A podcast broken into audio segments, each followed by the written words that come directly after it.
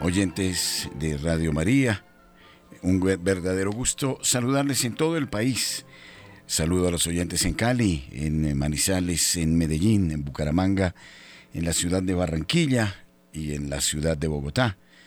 Eh, también en el Urabá antioqueño, en Turbo, nuestro recuerdo. Estudiamos el catecismo de la Iglesia Católica y estamos hablando de las virtudes morales o virtudes cardinales. Y hablamos de la justicia, haciendo referencia a cuanto hasta ahora hemos analizado en torno a esta virtud de la justicia, como nos la describe el número 1807, hablamos de la justicia con Dios, para con Dios, o la virtud de religión. Y estábamos también recordando los pecados que se cometen contra Dios mismo. Aquí yo quería hacer eh, recurso, complementar cuanto nos dice el catecismo, con este curso famoso de eh, religión, curso superior de religión, de mm, el padre Rafael Faría, que trata de dogma moral, culto y apologética, y eh, describe muy bien estos pecados contra Dios, que ofenden a Dios.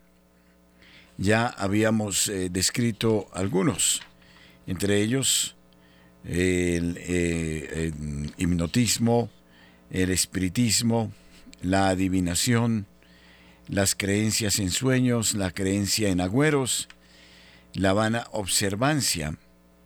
Y, a partir de ahí vamos a seguir hablando de estos pecados contra Dios que se siguen cometiendo muy a menudo. La vana observancia, ¿en qué consiste? La vana observancia consiste en esperar resultados benéficos mediante el empleo de cosas que ni por su naturaleza ni por su institución de Dios o de la Iglesia pueden producirlos. Por ejemplo, el arte de curar mediante rezos o remedios inadecuados.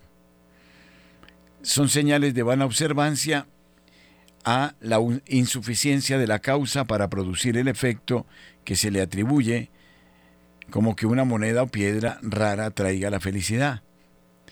B. El empleo de circunstancias vanas o ridículas, por ejemplo, sin sentido, el número u orden inmodificable en las oraciones, etc.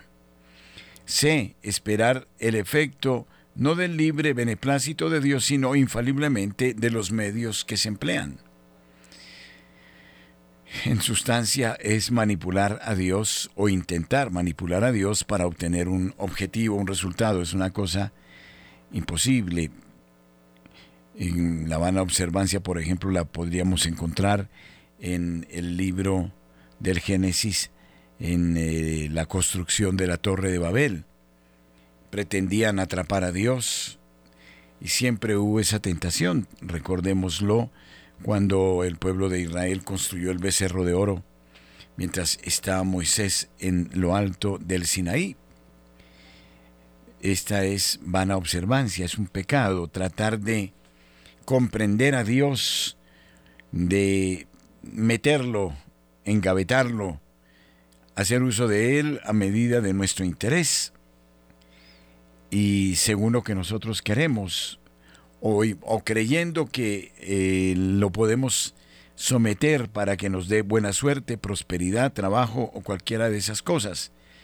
Entonces, eh, por eso mismo mm, debemos es confiar en el Señor y saber que el Señor está presente en todas las circunstancias de la vida, pero que mm, es Él quien nos ordena lo que debemos hacer y no nosotros quienes pretenderemos eh, llevarlo a donde queremos.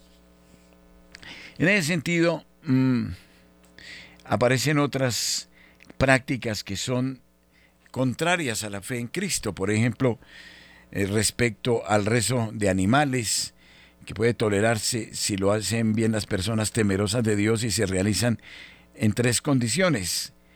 A, que la oración no tenga palabras eh, ridículas o palabras eh, raras, ve que se proteste contra toda intervención diabólica y sé que el efecto se espere no infaliblemente de los medios empleados, sino del libre poder de Dios. En tales casos puede tolerarse porque deja de ser supersticioso.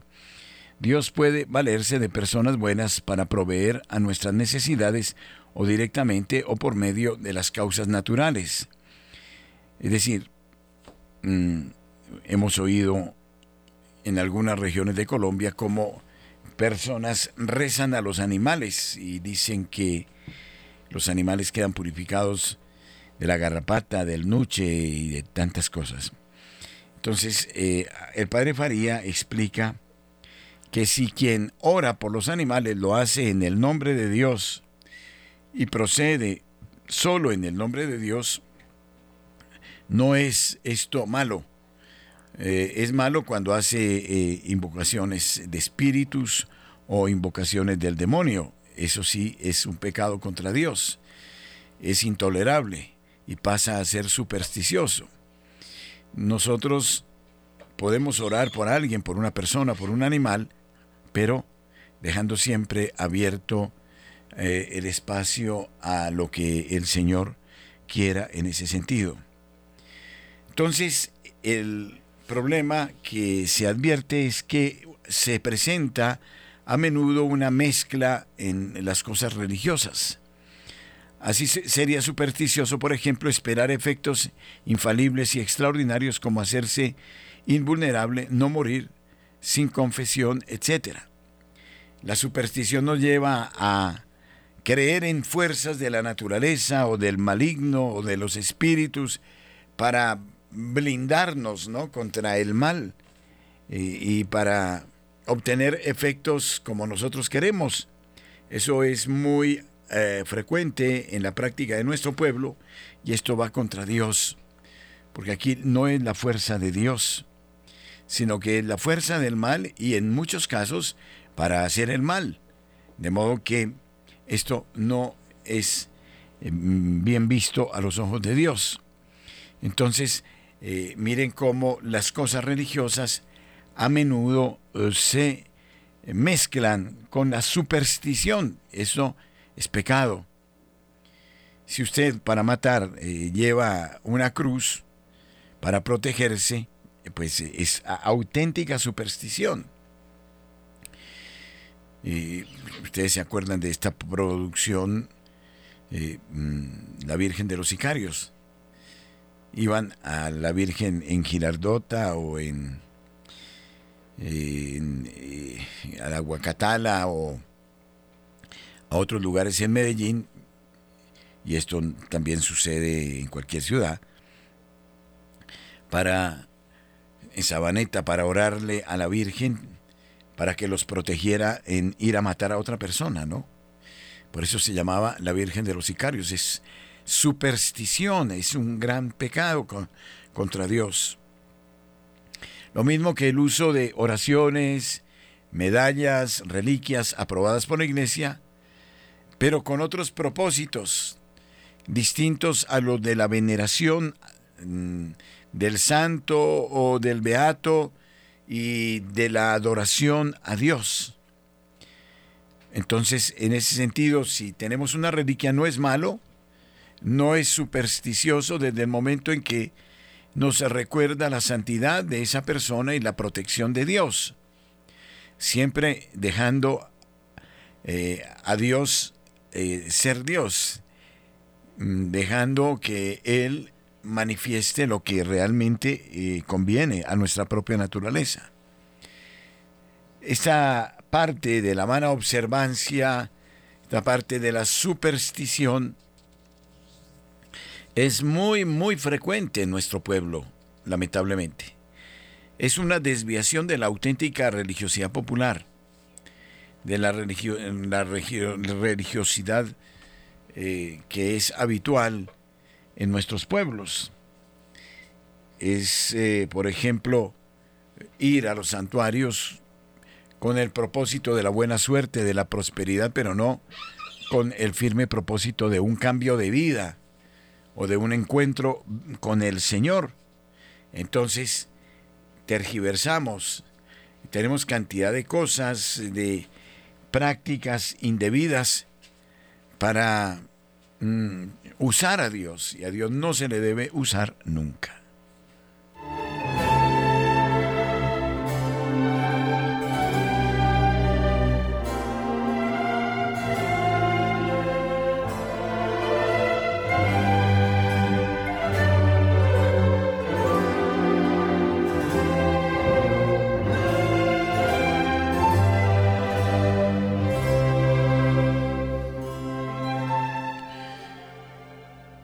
Otros pecados contra la virtud de religión, contra Dios, la magia y el maleficio. Todas estas plagas siguen muy presentes en nuestra sociedad. La magia es el arte de obrar cosas sorprendentes mediante la invocación explícita o implícita del demonio.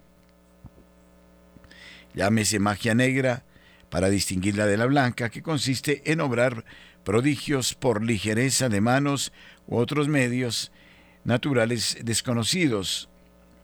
Esta no, no es pecado, eh, sino lícita entretención. Entonces, existe una magia que es la que nosotros vemos normalmente en los espectáculos, en los circos, en los eh, programas de talento de televisión de unos magos excepcionales que tienen una capacidad de engañar jugando, lógicamente, y que nos hacen ver lo irreal como real, como cierto. Esto no tiene nada que ver, es, es un juego, y es un juego normal. No sé, las cartas, hacer aparecer los números de las cartas, una cantidad de trucos que hay que son sorprendentes. Muchos trucos. Y es, es un juego, diríamos, ¿no? Es, dijéramos, se le llama magia, pero obedece pues, a, a una entretención. Sin embargo, hay una magia que invoca ¿no? la acción del demonio y por eso mismo es el arte de sorprender, pero de sorprender mediante la invocación explícita o implícita del demonio. Bueno, sabemos que el demonio también puede dejar o producir ciertos efectos que nos maravillan, que nos dejan admirados, pero que no provienen de Dios. Se decía de Chopra, por ejemplo, o de Sai Baba, que materializaba las cosas, de, bueno, sabemos de, de muchas eh, prácticas que invocaban al maligno, al demonio o a otros espíritus. Y el demonio perfectamente, como recuerda Teresa de Ávila en Los peligros de los principiantes con Juan de la Cruz, nos engaña en los sentidos. Los sentidos nos engañan fácilmente y entonces por eso hay que tener mucho cuidado ante todo eso y se nos anuncia se nos dice incluso en la Sagrada Escritura que el anticristo será capaz de hacer grandes prodigios en el cielo. Pero tenemos que preguntarnos siempre si eso viene de Dios o viene del maligno. El maligno es el padre de la mentira, es el artista del engaño, es capaz de suscitar en nosotros adhesión a cosas que no son. Y entonces vendrán muchos que se presentarán como el nuevo profeta, como el Cristo, ¿no? Y no pasan de ser engañadores. Mucho cuidado. Luego aparece el maleficio, que es el arte de hacer mal por conducto del demonio. Por eso se llama maleficio. Este sí que es un pecado contra Dios muy grande, porque es hacer uso del demonio para hacer mal a otras personas. Envuelve malicia especial porque va a la vez contra la religión y la justicia. El maleficio ha existido y aún puede existir porque Dios puede permitir que el demonio nos cause males. ¿Pero por qué? Porque el Señor permite la libertad del hombre y el hombre se permite abrirse a estas prácticas. maleficio, por ejemplo, es eh, de inmensa responsabilidad porque es hacerle un mal a otra persona o mandar a hacer un mal mediante la acción del demonio. Yo en este punto digo a todos los oyentes, les digo que si uno está en la gracia de Dios, practicando la confesión, participando de manera consciente en la Sagrada Eucaristía, comulgando con el cuerpo y la sangre de nuestro Señor Jesucristo, participando de una vida de Dios, con el examen de la conciencia, en fin, el demonio no lo toca a uno, ni los maleficios lo tocan a uno. Pero existen muchas personas, buenas personas, pero no van a la misa, no practican la vida sacramental, no oran, pues son como esponjas que chupan ¿no? todos los maleficios que les hagan. Por eso el no estar en Dios, a pesar, repito, de ser buenas personas, pero con intereses totalmente distintos a los de Dios, hace que mm, nosotros eh, estemos expuestos, muy expuestos a lo que nos puedan hacer. Y eso sucede mucho.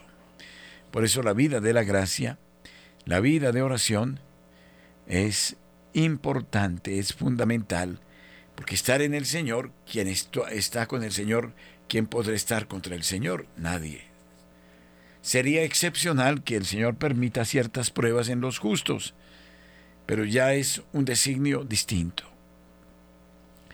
Aunque pareciera que el maleficio no es frecuente en nuestros pueblos cristianos, debemos decirlo que es muy frecuente, y que por ignorancia o por maldad es una acción de odio hacia otras personas. Y los maleficios, el padre Farías es totalmente consciente y concordamos, ¿no? Eh, trae muchas enfermedades que nada tienen que ver con el ser humano. Los principales responsables de esto son ciertos curanderos, espiritistas, magos, adivinos, hechiceros que abundan en nuestros pueblos. Hacen creer a muchos que su enfermedad es de maleficio, pero que ellos la pueden curar y así los explotan. Esta es otra, otra cosita muy frecuente. En cuanto a brujas, es cierto que pueden existir personas que tengan comunicación con el demonio, pero que estas personas tomen formas de animales o anden por los aires es pura ficción.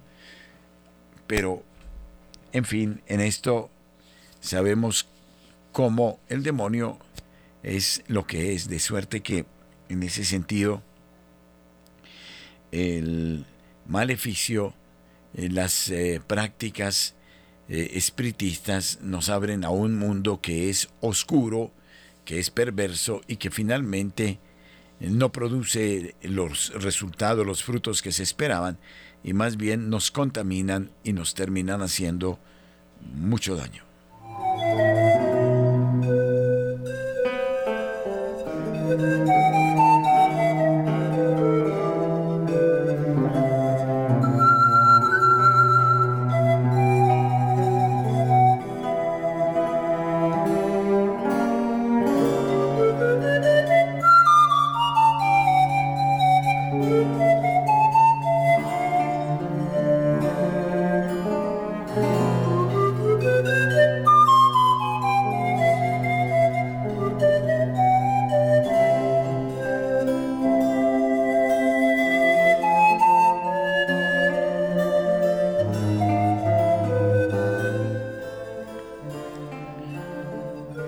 Ve, de estos temas no se habla demasiado, queridos oyentes, y no es usual exponerlos.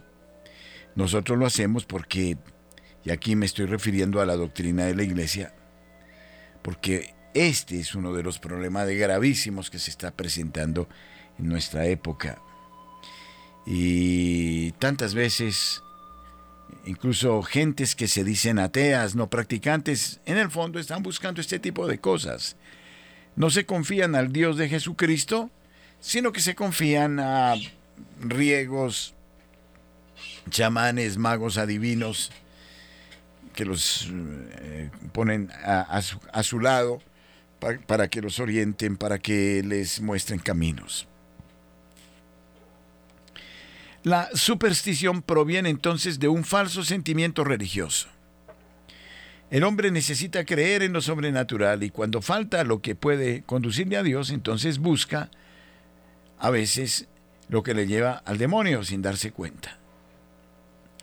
Repito, existen demasiados charlatanes, incluso revestidos con piel de oveja, que dicen ser instrumentos de Dios. Qué peligro es.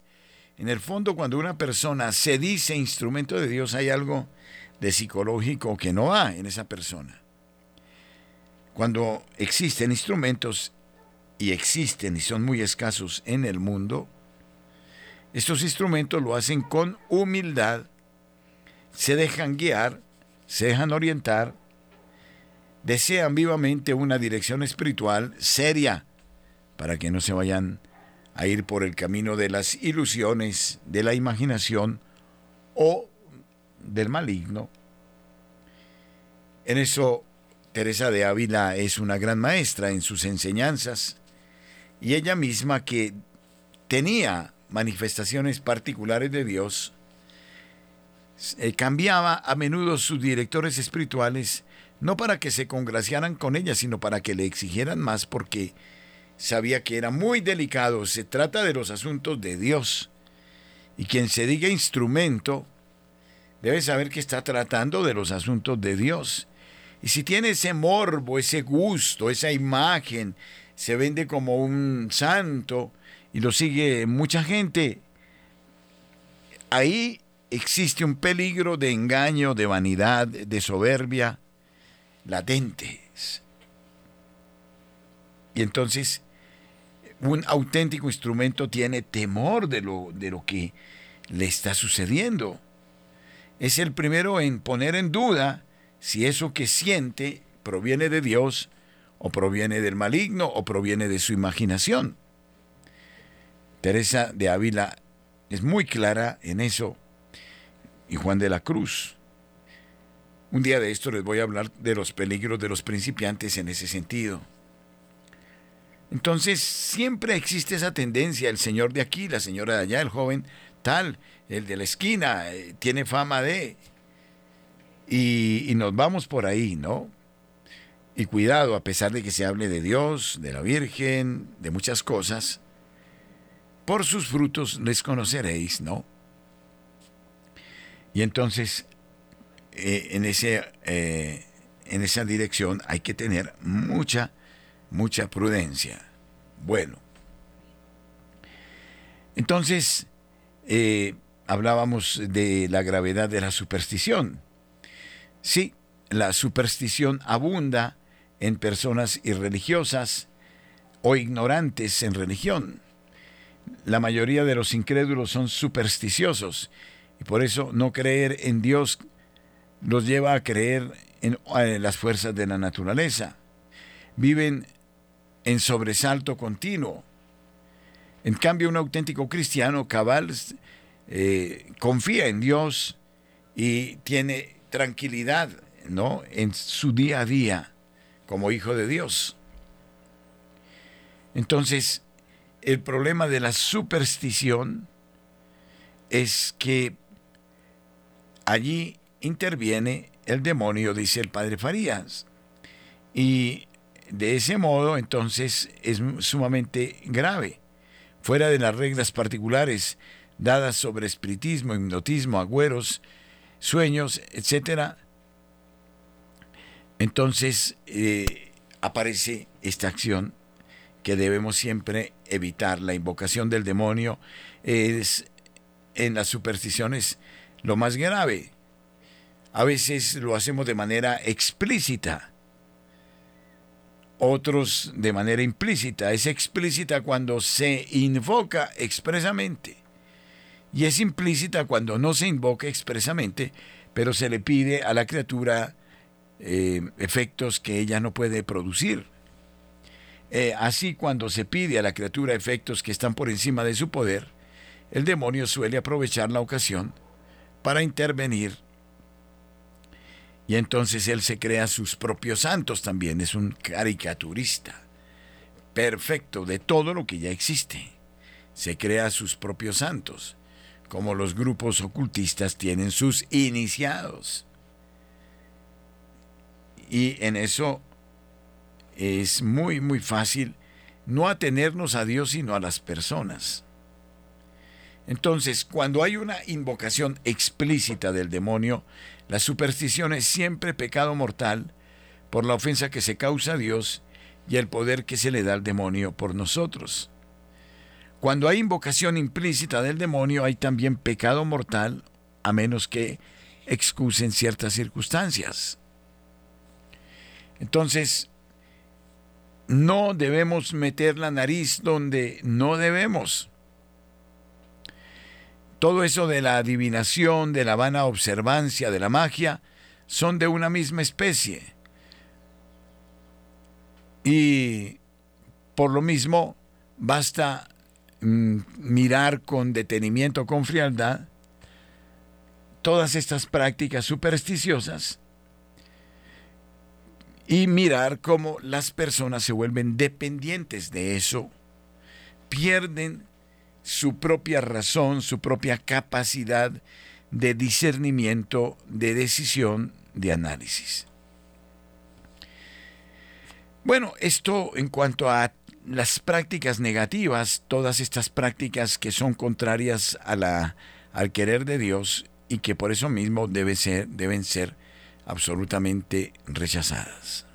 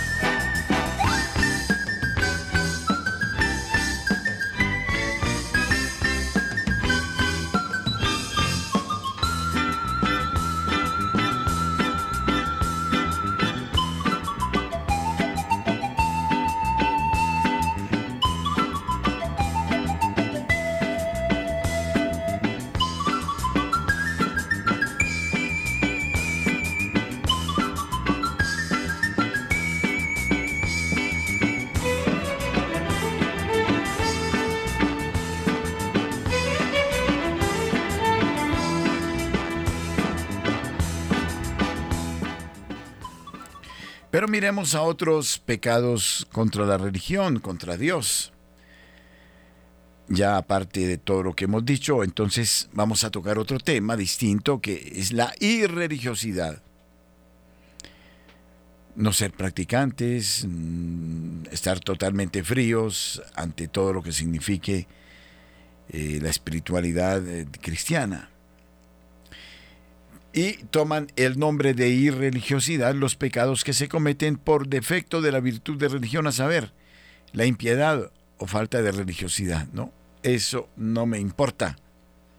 Muchos decimos por ahí, eso no me importa, yo no quiero saber nada de eso. Hago mi vida, mis negocios, mis decisiones, mis amoríos, mis eh, cosas, no me importa, no me hablen de Dios. Y encontramos esto frecuentemente, a veces incluso en los hogares, los hijos, ¿no? Que dicen, no me metan nada de Dios y desde ya le digo a mis papás que no vuelvo a la iglesia, que yo no creo en esas cosas. Otros no lo dicen, pero viven totalmente paganizados, ¿no? Es el menosprecio de la religión, de los actos de culto, y es más bien la adhesión a las categorías del mundo. Cometen pecado de irreligión y causan escándalo quienes no se descubren ante el paso público del viático o de una procesión. ¿Cómo entramos a las iglesias, a los templos hoy? Ese es un pecado de religión. De manera mm, obscena, de manera atrevida, o para robar, o para profanar eh, los sagrarios o los templos. O lo que está sucediendo en muchos países, el incendio de templos, de iglesias, es una cosa, es un pecado gravísimo contra el Señor, porque es tratar de agredir al Señor mismo y cometen pecado de irreligión y causan escándalo quienes no se cubren ante el paso eh, público del viático y de la procesión, decíamos, ¿no? Por eso la impiedad es un pecado grave, especialmente cuando se obra con toda reflexión, porque va directamente contra el culto y respeto debido a Dios, destruye los sentimientos religiosos y aún la fe en el alma es siempre ocasión de grave escándalo.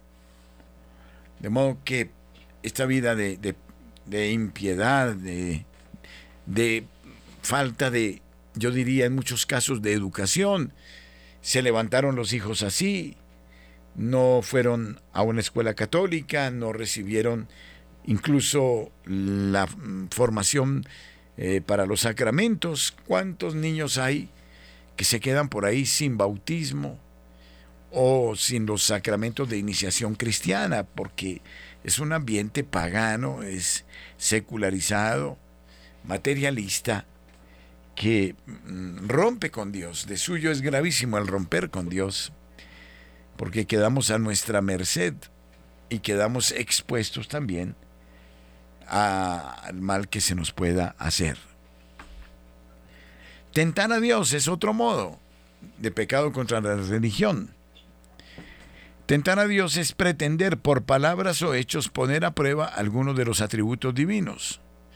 Por ejemplo, me voy a exponer a un peligro sin necesidad, o voy a pretender curarme sin tomar la medicina, o salir bien en un examen sin, sin haber estudiado, confiando temerariamente en la ayuda divina.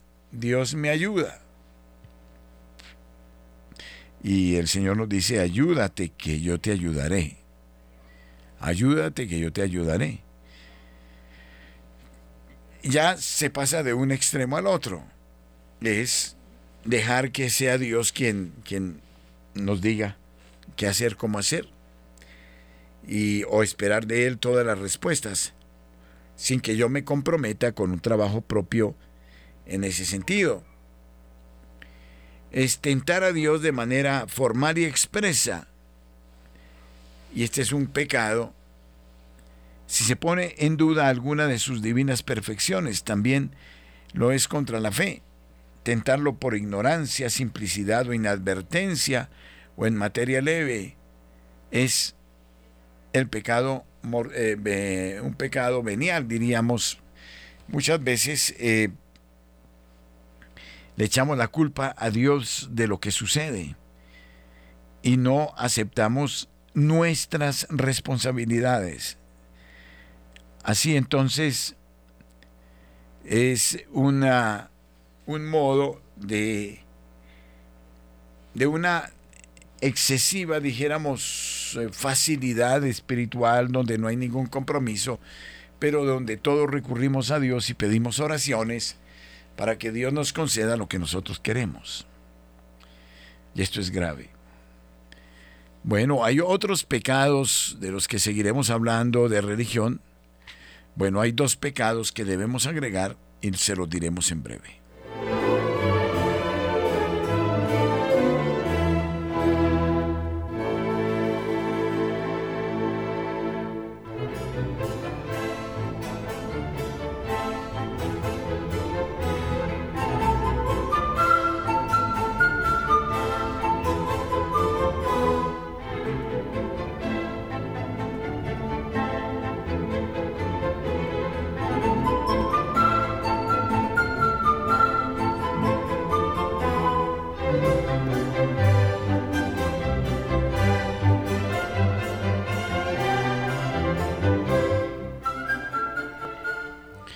Está el pecado del sacrilegio. El sacrilegio es la profanación de una persona, lugar o cosa sagrada. Según el caso, toma el nombre de sacrilegio personal, local o real. Miren que la profanación no solo es contra un lugar sagrado, un templo, ¿no? También se profana una persona cuando se abusa de la persona, se esclaviza a la persona, se humilla a la persona o se le mata. Es también sacrílego, ¿no? De un local, lógicamente sagrado, como un templo parroquial, eh, también se puede cometer este sacrilegio. Por ejemplo, las injurias de palabra u obra a una persona consagrada a Dios, el insulto a los sacerdotes o a los religiosos. Y también se puede dar un sacrilegio en nosotros los consagrados por la violación del voto de castidad, por ejemplo. Quien pone manos violentas en personas consagradas a Dios. Imagínense como lo que sucediera con el padre eh, Pedro en Armero, ¿no? Que, eh, y lo que está sucediendo con sacerdotes que son víctimas en África, por allá en Sudán, en Nigeria. Todos estos representantes de Dios, consagrados a Dios, quienes los agredan, incurren en excomunión. Y yo diría, cuando agredan a alguien, cualquiera, ser humano que se ha llevado al secuestro, al sometimiento, a la tortura y a la muerte, quien comete eso, el autor intelectual, el autor material, incurre en excomunión. Es decir, quedan fuera de la iglesia. Luego, mm, eh, el, aspecto o el sacrilegio mm, local por aquellos actos que según el derecho canónico violan el lugar sagrado, como son el homicidio, el grave e injusto derramamiento de sangre humana, la sepultura de un infiel o excomulgado, por actos que profanan la unidad del lugar, la santidad del lugar, como un banquete, mercado, etc lugar sagrado son los templos y los cementerios. Luego el sacrilegio real por la profanación del sacramento de los sacramentos, de vasos sagrados, etc. Por la usurpación de los bienes de la iglesia destinados al culto. Y este sacrilegio es pecado mortal por ser un desprecio contra Dios. Solo excusa de mortal la inadvertencia o la parvedad de la materia. Y luego aparece la simonía. La simonía es la voluntad deliberada de comprar por dinero una cosa espiritual o aneja a lo espiritual. Su nombre le viene de Simón el mago que pretendió comprar a los apóstoles el poder de hacer milagros. Es un pecado grave de suyo. Cosas espirituales son, por ejemplo, la absolución, la comunión, una reliquia, cosas anexas a lo espiritual, un relicario, un objeto bendito o indulgencia. En este caso, la simonía está en pedir más de lo que vale el objeto por razón de la bendición y la indulgencia que se da. Negociar con lo sagrado es simonía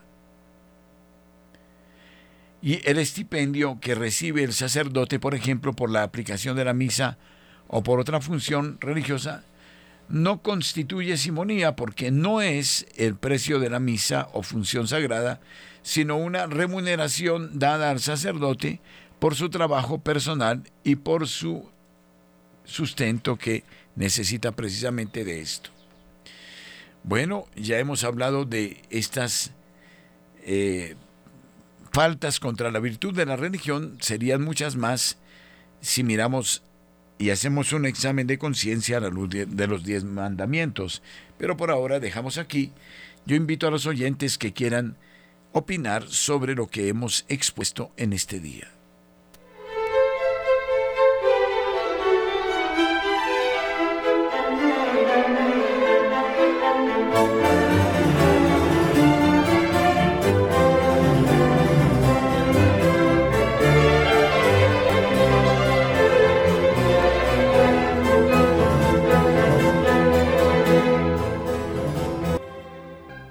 Ustedes mil gracias, el Señor les bendiga, un magnífico día.